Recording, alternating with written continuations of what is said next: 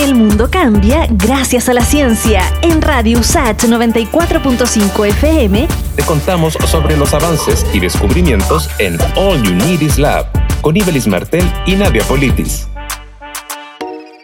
La Universidad del Desarrollo puso a disposición del gobierno un estudio de movilidad que considera seguimientos anónimos a más de 4 millones de celulares. Los datos entregados por Telefónica y Cisco son organizados en grandes grupos de movimiento para evaluar cómo se mueve la ciudadanía en pandemia. Lo explicó Fernando Rojas, decano de Ingeniería de la UDD. ¿Y cómo funciona? Funciona que nosotros miramos los movimientos a través de las antenas y por cada una de esas antenas pasan miles o millones de transacciones. Entonces tú tomas esas transacciones por día y dices, bueno, este grupo de miles de dispositivos pasó de conectarse vía esta antena a conectarse después por estas otras antenas porque se movió de una región o de una comuna o de una zona de la ciudad a otra. Fernando Rojas descartó que el estudio implique un peligro para la privacidad de las personas. No hay ningún riesgo a la privacidad porque esto no solo es que sea anónimo, sino que nosotros miramos paquetes o grupos de miles de movimientos. Hasta ahora los datos indican que en todas las regiones ha habido reducción de la movilidad,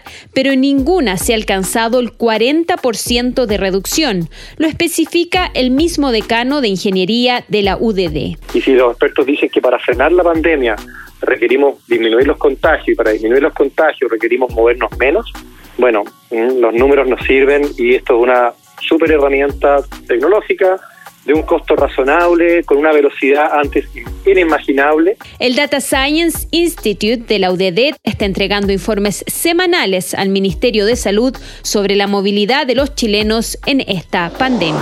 El mundo cambia gracias a la ciencia. Pronto volvemos con más noticias, descubrimientos y avances en All Unities Lab. En Radio USACH 94.5 FM con Ibelis Martel y Nadia Politis. Radio USACH, la radio de un mundo que cambia. cambiar.